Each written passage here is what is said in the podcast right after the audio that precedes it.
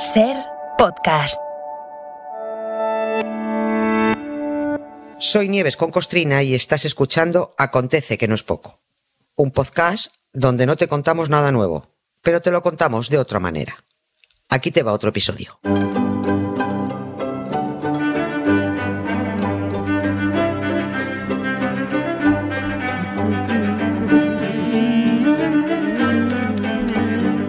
Hola Nieves, buenas tardes. Buenas tardes, Carla. ¿Cómo Oye, estás? que esto se va acabando. Vamos, para ti se acaba hoy, di- directamente, ¿no? Sí, sí, Hoy sí. vamos a iniciar Sí. nuestro último paseo por la historia hasta el próximo 4 de septiembre, lunes, ¿eh? que te espero, te, te espero ese día. Ahí Pero hoy bien. cerramos esta semana tan, tan particular, eh, de la última de la temporada, esta en la que agrupamos por bloques esta mirada tan especial sobre la historia. Los tres que dejamos atrás no han tenido desperdicio, sobre todo por los títulos y también por el contenido. Eh, pues venga, el último ya, To- todo en tus Sí. manos, venga. Sí, este va a ser el último resumen de acontecidos de la temporada y la última sección, porque hasta aquí ha llegado en, en esta temporada nuestra turra histórico festiva. Ese concepto Y me gusta, cerramos- el histórico festivo me gusta. Sí, Sí, sí, una turra histórica. Es eso, no, no es más. Tener otra pretensión sería absurdo. Y cerramos con una selección de cuatro o cinco historias que hablan de intolerancia, de machismo, de homofobia, asuntos que en un país civilizado deberían ser residuales, pero en cuanto los ciudadanos se distraen y se disparatan por la boda de un matabacas y la niña de una duquesa, como cantaba el Mm. gran Juan Carlos Aragón, bueno, pues los derechos se pierden y la involución se instala. Como esto va de machitos, el título es Pues yo creo que me voy a sacar la chorra. Bueno, a ver, ya que estamos en, en- en la historia, empecemos un poco atrás, bastante atrás, muy atrás en el tiempo. Vamos a empezar en la antigua Roma, porque un día, en esta temporada, hablamos del Ius Osculi, con Sí. ocasión del Día Internacional del Beso. el 13 de abril. 13 fue, de abril, efectivamente. Sí, sí, el Día Internacional del Beso y nosotros nos fuimos dos mil y pico años atrás para contar que el ius osculi era el derecho que tenía cualquier pariente, marido, padre, hijo, cuñado, tío, a besar a una mujer en la boca, lo quisiera o no, para comprobar si había bebido. Lo tenían prohibido las mujeres porque si una mujer bebía podía despiporrarse, era más propensa a perder el control y estaba predispuesta a cometer fácilmente adulterio. Que es exactamente, digo yo, el mismo efecto que Exacto, tenía sí, el sí, vino sí. en los hombres y que sigue teniendo el mismo efecto en todos, hombres, mujeres y medio pensionistas. Pero en este caso no era, no era problema, eh, porque según ellos mismos, eh, los hombres tenían más control sobre su voluntad. Claro, claro. Y para comprobar que no habían probado el vino, todos los parientes tenían el derecho de besar en la boca a las mujeres como control de, un control de alcoholemia. Esto del ius osculi se lo inventó un hombre que lo puso en boca de, de Rómulo, porque Rómulo, el fundador de Roma, no existió, es mitología. Ya sabes, Rómulo y Roma, Rémulo, uy, Rémulo. Rómulo y Re- Re- Rómulo y Remo. Rómulo y Remo. Rómulo y Remo. Fundadores de Roma, sí, pero eran seres mitológicos, Que sí, no existieron. Sí. Claro. Se prohibió beber a las mujeres respetables, ojo. Las otras, las prostitutas y las que trabajaban en tabernas, o las actrices, las cantantes y cantantas, que diría Javier Coronas, Ajá. las bailarinas, esas sí podían beber vino, porque esas mujeres venía bien que, que se desinhibieran. Yo, mira, ya lo dijimos la otra vez, pero yo vuelvo a sugerir en, en esta época especialmente a la Guardia Civil que este verano, por aquello de cultivar la cercanía con el ciudadano, se dejen ya de tanto sople aquí, sople aquí, y besen a los conductores y a las conductoras, indistintamente. Necesito otro beso, uno de esos que tú me das. Estás lejos de ti el infierno, estás cerca de ti en mi paz. Y es que amo siempre que llegas. Si yo odio cuando te vas, yo me voy contigo a matar. No me dejes sola, ¿pa' dónde vas? ¿A dónde Venga, y de los besos vamos a saltar a la moda, que es otro territorio donde las normas las han marcado también, no siempre, ¿eh? pero tradicionalmente los hombres. Sí, claro, antiguamente sobre todo. Sí, eh, porque, eh, porque si ya hemos dicho que un tipo se inventó que Rómulo había dicho lo del beso, fue también un tipo el que se inventó que otro personaje de ficción llamado Moisés prohibió, este prohibió el travestismo. ¿Cómo? A ver, cuenta sí, eso. sí. Empezaron prohibiendo a hombres y mujeres ponérselo del otro y luego ya según avanzaron los siglos, ya solo prohibieron a las mujeres ponerse pantalones. Voy a ir, voy a ir por partes. Ah, eh, primero abramos la novela. Venga. La Biblia. Vayamos al Deuteronomio, capítulo 22, versículo 5. no vestirá la mujer traje de hombre, ni el hombre vestirá ropa de mujer, porque abominación es a Jehová, tu Dios, cualquiera que esto hace. Lo de cada vez que digo Jehová me acuerdo de la vida de Brian. Jehová, Jehová, no puedo evitarlo. El Deuteronomio es un tocho infumable, con más mentiras que las que soltó Feijón Antena 3. Son unos supuestos discursos con los que Moisés estuvo dando la chapa a los israelitas y parece que una de sus preocupaciones era la moda, ya ves tú. Pero luego ya se olvidaron de prohibir cosas a los hombres y se cebaron con las mujeres. Hay países como Francia y Turquía que han, tenido normativas hasta el mismo siglo XXI que prohibían a las mujeres llevar pantalones. ¿Francia también? sí, sí, Francia también. Ah. Y más concretamente, en, en, noviembre de 2010 eh, dejó de ser delito en París, 2010, que las mujeres usaran pantalón.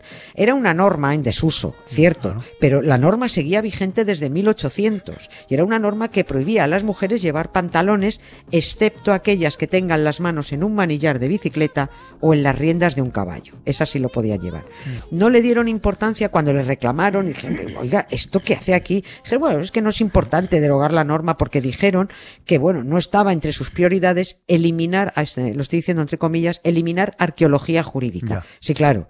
Pero si lo mantienes ahí, se puede aplicar porque a Marlene Dietrich la amenazaron con detenerla en París aplicando esta norma en 1933. Pues sea, mucha arqueología jurídica, pero amenazaron. Mm, no olvidemos lo que ha costado avanzar que ha costado mucho porque Renfe no permitió al personal femenino del AVE usar pantalones hasta 2004, Air France hasta 2005 y en la British Airways no se consiguió hasta 2016. O sea, anteayer. Oye, una, una, que se saltó todas las normas de vestimenta, bueno, y no solo de vestimenta, para poder estudiar fue Concepción Arenal, ¿eh? que tuvo, esto hay mucha gente que no lo sabe, tuvo que vestirse de hombre para acceder a las clases de derecho. Sí, cuánto luchó, cuánto luchó esta mujer. No solo para poderse formar, sino para que se pudieran formar las demás. Eh, fue tremenda, qué, qué, qué, qué mujer más, más estupenda. La educación es la clave de todo. Por eso todo el mundo tiene que tener acceso a ella. Y estaba, eh, la educación estaba vetada a las mujeres. Y Concepción Arenal se quitó el corsé, se puso capa, levita y sombrero con 21 años y se puso a estudiar. Vamos, la pillaron a la segunda, ¿eh? O sea, duró nada. Finalmente consiguió un permiso especial para asistir de oyente, pero bueno, faltaba por llegar lo mejor al principio, que fue lo mejor, pero seguido inmediatamente de lo peor. Y a esto me refiero con la involución. Concepción Arenal no fue considerada una igual, aunque permitieron que estudiara. Lo hicieron porque les pareció, bueno, pues extravagante, peculiar y total. Es que era una sola en aquel 1841. Bueno, pues que estudie la chica, ¿no? Que se entretenga. 33 años después, tres jóvenes catalanas decidieron que iban a estudiar medicina en la Universidad de Barcelona. Fueron Dolor Saleu, Martina Castell y Elena Masera. Y que nada de asistir de oyentes. Ellas querían estudiar, querían licenciarse, doctorarse y ejercer. El escándalo fue mayúsculo, alucinante. Pudieron matricularse con autorización ministerial, pero porque las autoridades, por mucho que rebuscaron, no tenían una norma clara para prohibirlo. La esperanza, de todas maneras, cuando lo permitieron, era que aquellas tres jovencitas caprichosas dejaran la carrera, se casaran, no fueran capaces de aprobar. Pero claro, cuando lograron terminar, ahí los nervios afloraron. Tengo un recorte, ya lo leímos en su momento, pero lo repito, es un recorte de ese año de 1878, de un artículo escrito por un médico en la revista científica El siglo médico, donde se dice, no se hagan ilusiones las pretendidas médicas y tengan por seguro que las de su mismo sexo serían las enemigas más temibles que tendrían. Así pues, les aconsejo que no dejen la aguja de la mano y sus múltiples labores, que no les faltarán camisas que planchar y calzoncillos que remendar, o hijos a los que prodigar sus cariñosos cuidados. Y la que no se conforme con esto puede coger el estropajo e irse a fregar, porque la mujer nunca servirá para ejercer la medicina y mucho menos la cirugía. Hay que joderse, de verdad. Ni lavar, ni planchar, ni barrer, ni guisar, ni fregar, ni coser, ni lavar, ni planchar, ni barrer, ni guisar, ni fregar, ni coser, ni bordar, ni tender, ni lavar. Estamos contemplando el mundo, volando desde una avioneta. Las cosas se ven tan pequeñas.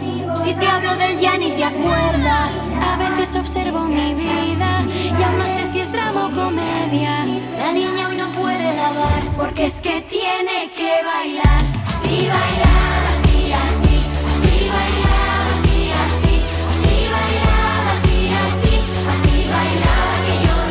Oye, Nieves, pero de esas tres catalanas, eh, al menos una, que además lo contamos también, Dolores Aleu, consiguió doctorarse, ¿no? Sí, sí, sí.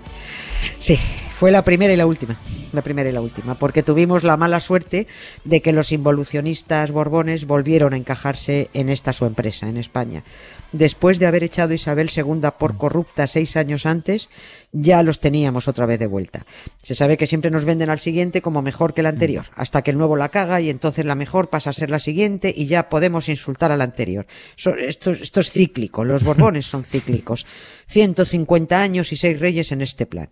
Y cuando llegó a reinar el hijo de la corrupta, el nene Alfonso XII, de 17 años, un tipo que ni sabía ni entendía. Era, era el, el, típico jefe de, de, Estado que ni pincha ni corta, que firma donde le dicen y el resto del tiempo, bueno, pues disfruta, organiza besamanos y vegeta. Y después de que a las tres licenciadas se les impidiera durante cuatro años, cuatro años, mm. la lectura de sus tesis para evitar que se doctoraran, finalmente no hubo más remedio que autorizarlas. E inmediatamente después, siguiendo las instrucciones del Consejo de Instrucción Pública, el Borbón, Alfonso XII, que ni entendía ni sabía, firmó su Real Orden de 1882, por la que tuvo a bien, así se dijo, que las matriculadas hasta ahora se las autorice a doctorarse y al acceso de los distintos grados académicos, suspendiéndose en lo sucesivo la admisión de las señoras en la enseñanza superior. Se prohibió a las mujeres estudiar en aquel final del 19, cuando ya en Estados Unidos había 500 médicas ejerciendo, 50 mujeres matriculadas en la Facultad de Medicina en Suiza, 225 mujeres matriculadas en varias carreras en Oxford. Aquí la mujer tenía que cuidar niños y cocidos.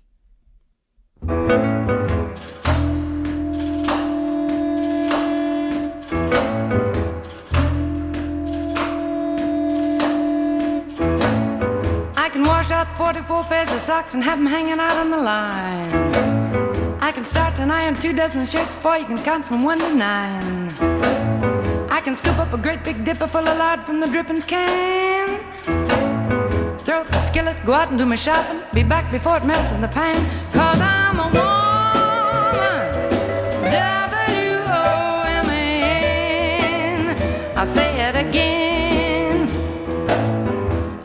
and scrub till this old house is shining like a dime.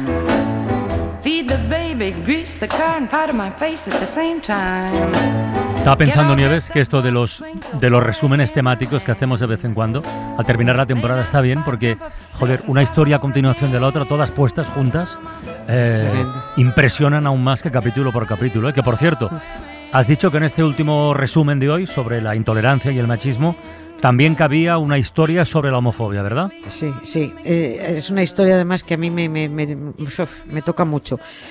E, el machismo, bueno, eso lo sabe todo el mundo, es observancia únicamente. El machismo y la homofobia casi siempre van juntos, pues casi siempre van de la mano.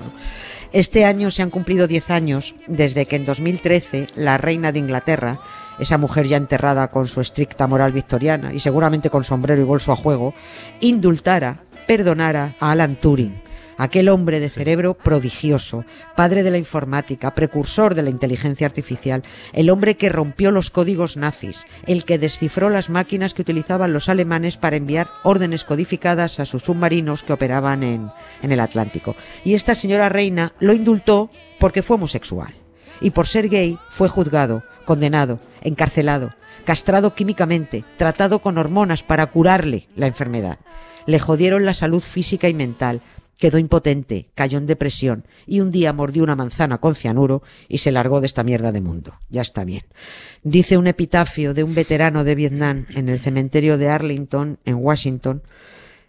Cuando estuve en el ejército, me dieron una medalla por matar a dos hombres y me expulsaron por amar a uno. Yo ya no digo más, pero el domingo hay elecciones si los ciudadanos no se implican activamente en la defensa de los derechos con tal de no discutir y dejan que sus hijos crezcan sin esos derechos, a llorar luego a la calle de la llorería. Ya está bien, que no den el coñazo. A llorar a la calle de la llorería, que yo ya lo lloré, a llorar a la calle de la llorería, que yo ya lo lloré, perdona la ironía, que me ría, me ría, me ría, pero esa penita no fue mía, yo ya la lloré, yo ya la lloré. Al indeciso que se queda a la espera, porque hay cosas que llevan su tiempo hasta que el tiempo se lleva y cuando ya no hubo nada que perder, solo ganó el tiempo perdido, se queja de que no hay tiempo añadido. Al valiente impresentable que Nieves Costrina, que tengas un felicísimo verano, que descanses, que reposes y lo dicho, el 4 de septiembre nos reencontramos aquí. Muchas gracias, Carlas. Mm. Descansa. Gracias por tu compañía y gracias por tu apoyo. Un beso enorme. Betty cierra al salir. Que de ir tanta peña se ha puesto pequeña, no hay dónde vivir. Como una Magdalena, sabes por dónde voy. Alguien se ha puesto a llorar, pero no te voy a decir quién soy. A llorar a la calle de la llorería. Que yo ya lo lloré, que yo ya lo lloré. A llorar a la calle de la llorería. Que yo ya lo lloré, que yo ya lo lloré. Perdona la ironía, que me ría, me ría y me ría. Pero esa penita no fue mía. Yo ya la lloré, yo ya la lloré. Al indeciso que se queda a la espera, porque hay cosas que llevan su tiempo hasta que el tiempo se lleva y cuando ya no hubo nada que perder, solo ganó el tiempo perdido, se queja de que no hay tiempo añadido. Al valiente impresentable que quieren que hablen de él aunque sea mal, al ofendido que despelleja por la red sin miramientos para que no vean su seguridad, al buscador de caso que teme que lo olviden, a las bocas que no dicen pero siempre piden, a los críticos más duros que tienen la piel más fina, lengua piperina pero en una oreja que oiga lo que opinen. Al eterno arrepentido por todas las veces que no quiso estar, que se ve más solo que la una porque ahora que si quiere no tiene a su lado a nadie quien llorar. No va a haber sitio, Betty cierra al salir, que de ir tanta peña se ha puesto pequeña ni dónde vivir, como una Magdalena, sabes por dónde voy. Alguien se ha puesto a llorar, pero no te voy a decir quién soy. Hoy, hoy, a llorar a la calle de la llorería. Yo ya lo lloré, que yo ya lo lloré. A llorar a la calle de la llorería. Que yo ya lo lloré, que yo ya lo lloré. Perdona la ironía, que me ría, me ría, me ría. Pero esa penita no fue mía. Yo ya la lloré, yo ya la lloré, yo ya la lloré. Yo ya la lloré.